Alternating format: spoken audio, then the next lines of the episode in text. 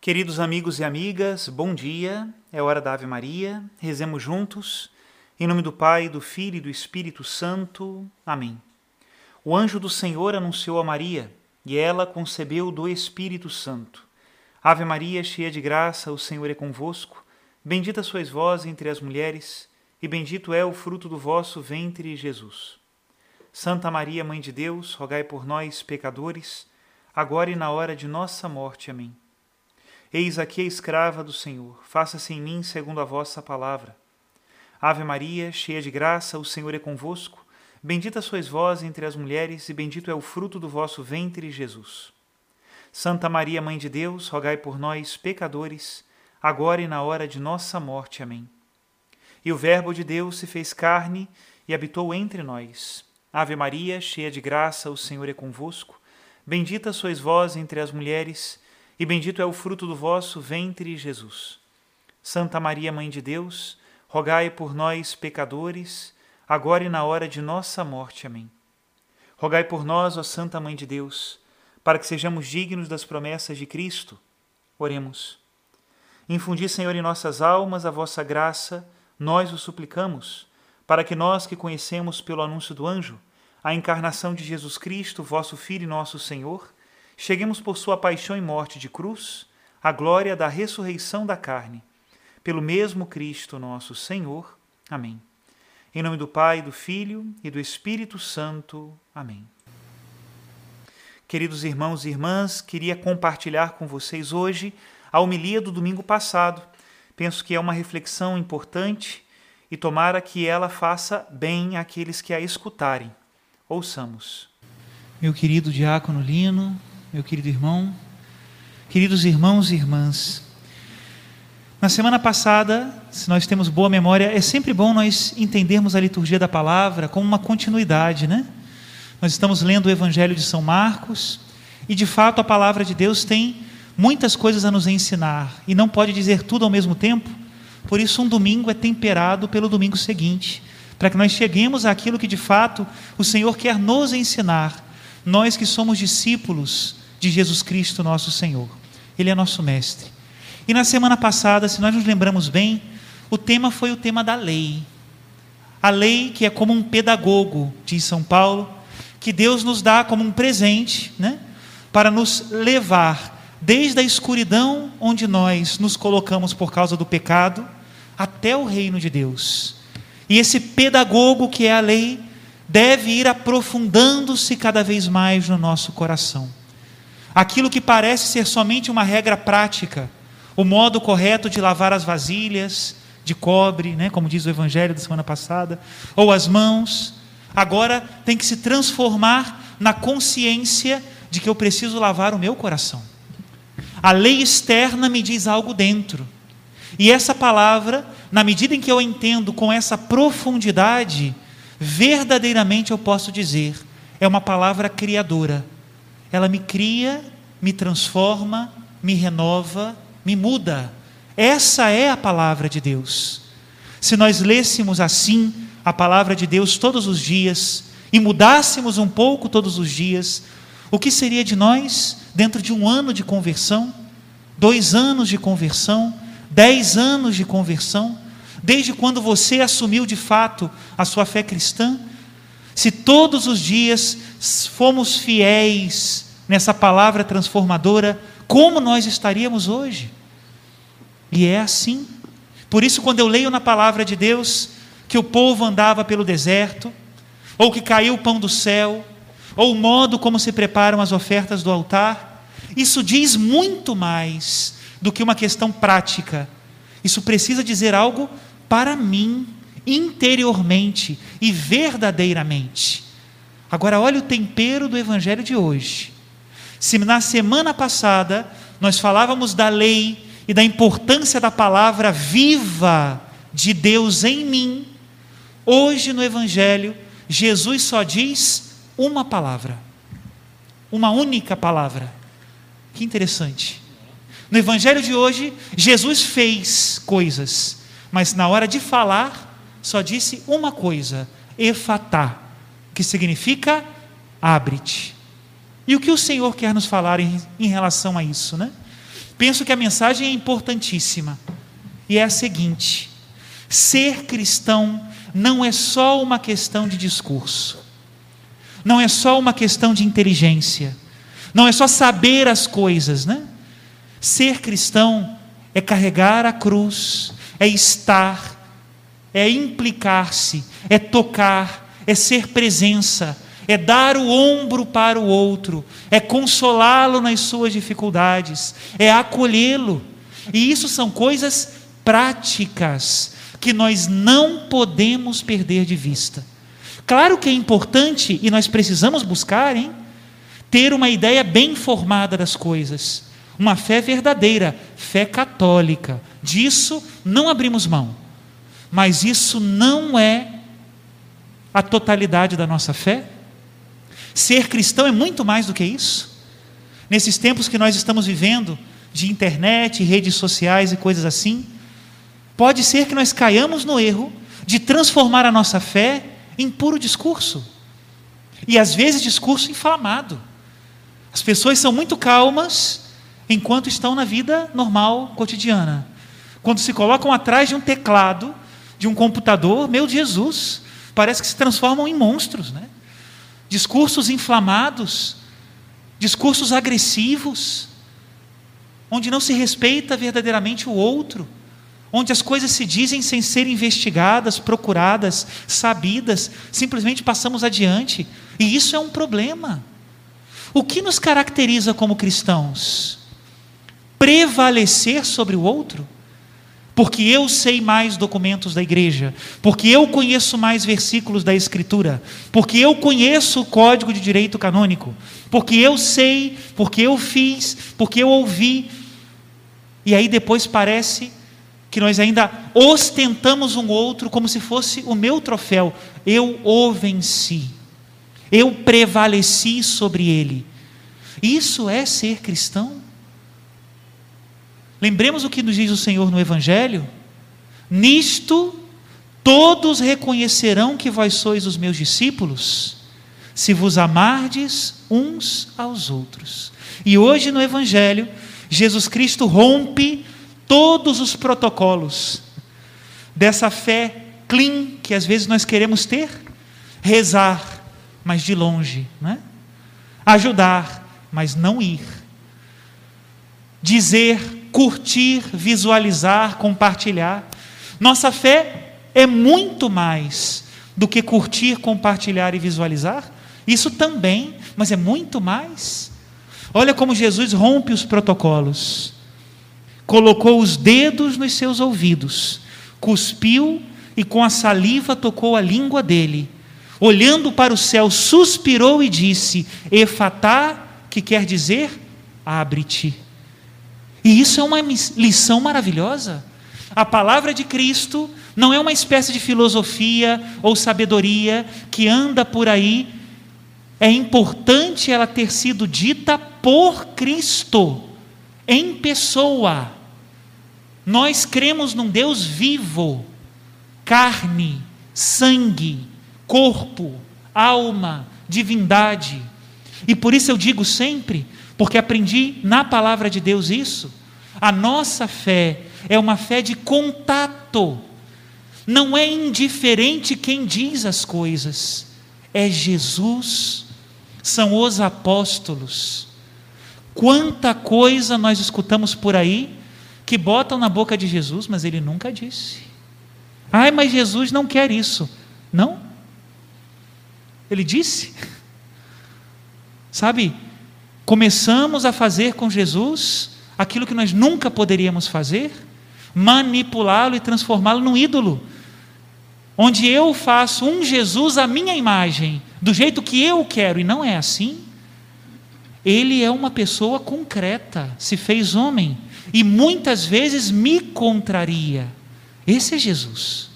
E se nós queremos seguir a esse Deus, não é só um discurso, não é só uma ideia, é estar, é implicar-se, é a presença. Nesses tempos de pandemia, eu penso que nós nós temos duas opções, é como uma faca de dois gumes, né? Pode ser que a pandemia seja muito positiva e por causa dela eu valorize mais a presença, o olho no olho, o estar com, o implicar-me, o aproximar-me. Pode ser, pode ser que a pandemia se transforme numa onda de solidariedade, onde agora a presença que foi tão restringida nesses tempos seja para mim uma pedra preciosa. Essa é uma parte, e tomara que seja isso. Mas é uma faca de dois gumes, hein? Porque pode ser que na pandemia eu não valorize isso, pelo contrário, eu o despreze.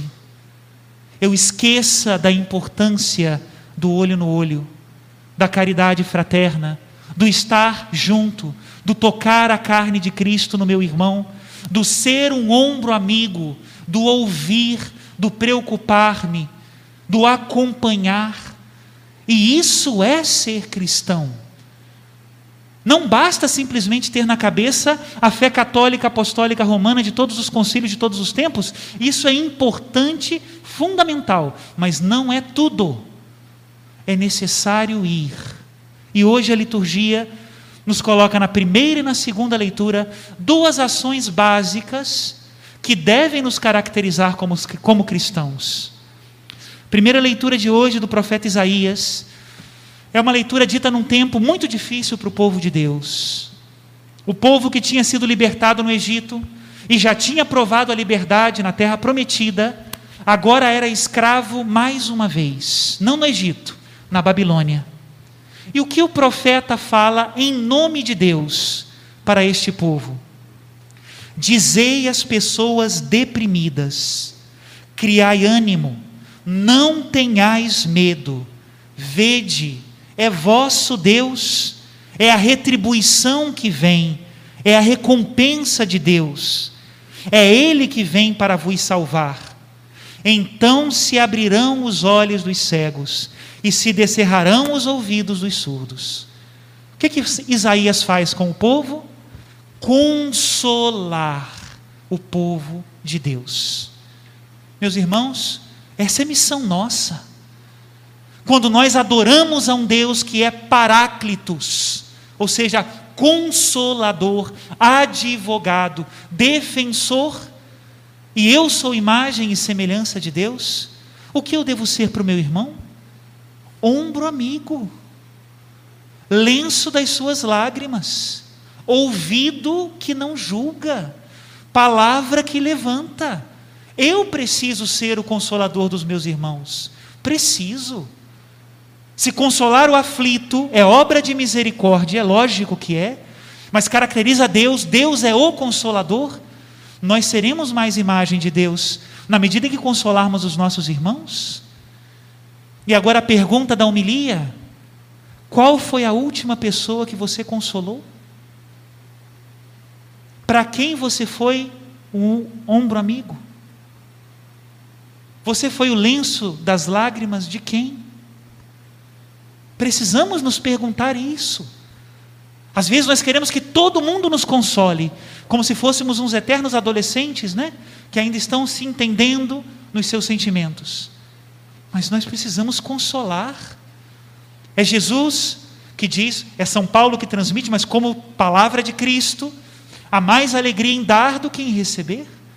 E é São Paulo também que nos diz: a ninguém fiqueis devendo coisa alguma, a não ser o amor. Precisamos consolar. Segunda leitura também nos fala de uma coisa muito prática, é o apóstolo São Tiago que nos fala na segunda leitura: Meus irmãos, a fé que tendes em nosso Senhor Jesus Cristo glorificado não deve admitir acepção de pessoas. Em que se traduz isso?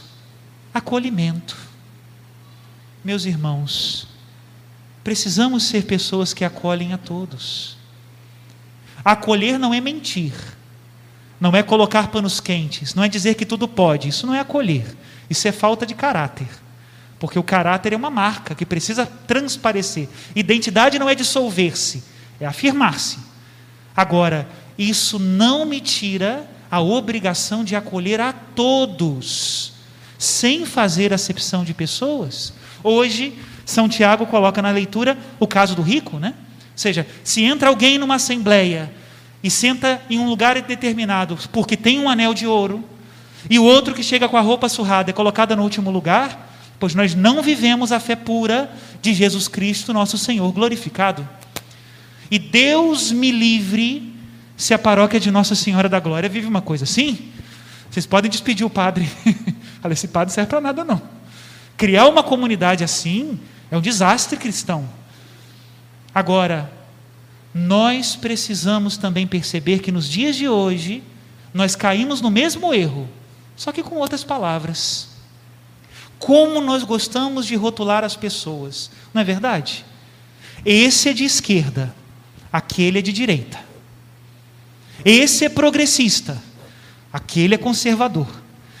E a gente não vai percebendo que quando vai criando um rótulo para alguém, na verdade, nós estamos nos desresponsabilizando de amá-lo. Não preciso amá-lo, porque ele não é como eu, não é como você. E a quem nós devemos amar? Eu devo amar os de direita ou devo amar os de esquerda? Ou eu devo amar a todos? Eu devo servir aos tradicionalistas ou aos conservadores? Ou eu devo servir a todos? A ninguém deve, fiqueis devendo nada a não ser o amor. Por isso é importante nós entendermos que a nossa fé não é só uma questão de discurso, é uma questão de ação. Se eu falei do consolo, agora eu falo do acolhimento. E é assim. Meus irmãos, hoje nós estamos vendo famílias divididas, igrejas divididas, às vezes, e Deus me livre, mas infelizmente é verdade, até entre os padres divididos. Por quê? Porque esquecemos de amar. Se nós precisamos fazer alguma coisa como cristãos, em primeiro lugar é amar e servir, depois vem o resto. O que, vocês acham do Evangelho de hoje? Vocês acham que foi o final do caminho daquele surdo mudo que foi curado por Jesus? Ou foi o início de um caminho? Sem dúvida foi o início. Ali começou o processo. Jesus desatou os, né, os laços que prendiam seus ouvidos e a sua língua, e ali começou um caminho. Nós precisamos ser iniciadores dos caminhos de muita gente. E começamos por amar e servir. Uma vez que eu amo e sirvo, depois nós teremos tempo de dizer alguma coisa. E aí a nossa palavra terá algum sentido. Senão, não tem. Se eu já chego logo com um discurso das minhas ideias, das minhas coisas, como se eu fosse o Senhor da razão, o que acontece é que eu pego uma bandeira. Aí o meu irmão, que é meu irmão, pega outra bandeira. Aí já acabou, minha gente. Aí já acabou. Ninguém mais está preocupado com a verdade. Cada um está preocupado só com a sua bandeira, entende? E nós nunca vamos nos entender.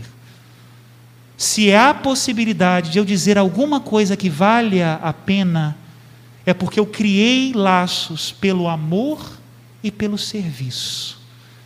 Isso é ser cristão. Não pensamos, não caiamos nesse erro de ficar ostentando os outros. Aquele ali eu venci. Aquele ali eu convenci como se fossem troféus, seguidores. Hoje nós estamos em dias, em época de seguidores. Peçamos a Deus a graça de amar e servir e testemunhar.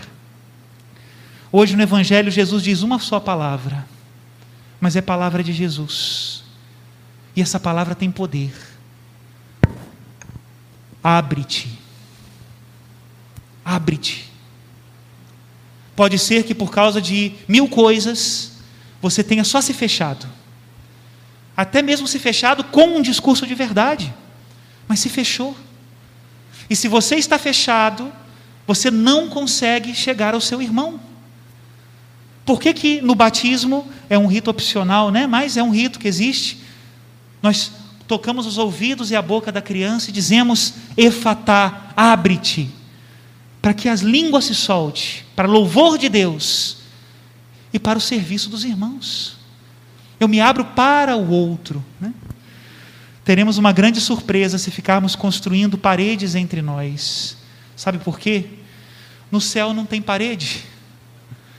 Se você não consegue conviver com as pessoas aqui embaixo, lá em cima vai ser um problema. Porque todo mundo vai ficar no mesmo cômodo. Não tem parede. Peçamos a Deus a graça de que Ele abra nossa língua, nossos ouvidos, para consolar o aflito, para acolher os irmãos. Eu já passei por essa experiência, eu tenho certeza que muitos de vocês também, né? Às vezes a gente briga com Deus, não é assim? Durante dias, semanas, uma briga com Deus, eu não quero, eu não vou, eu não posso, eu não consigo. Tira de mim essa história, não é para mim essa missão, né? Aí de repente diante de Jesus é como se ele fizesse isso, né? E ele faz. Abre-te. E aí o profeta Isaías diz de uma maneira tão bonita que só, só lendo, né? Abre-te. O coxo saltará como um cervo. Se desatará a língua dos mudos. Brotarão águas no deserto. Jorrarão torrentes no ermo. A terra árida se transformará em lago e a região sedenta em fontes de água. Façamos essa experiência. Louvado seja nosso Senhor Jesus Cristo. Para sempre seja louvado.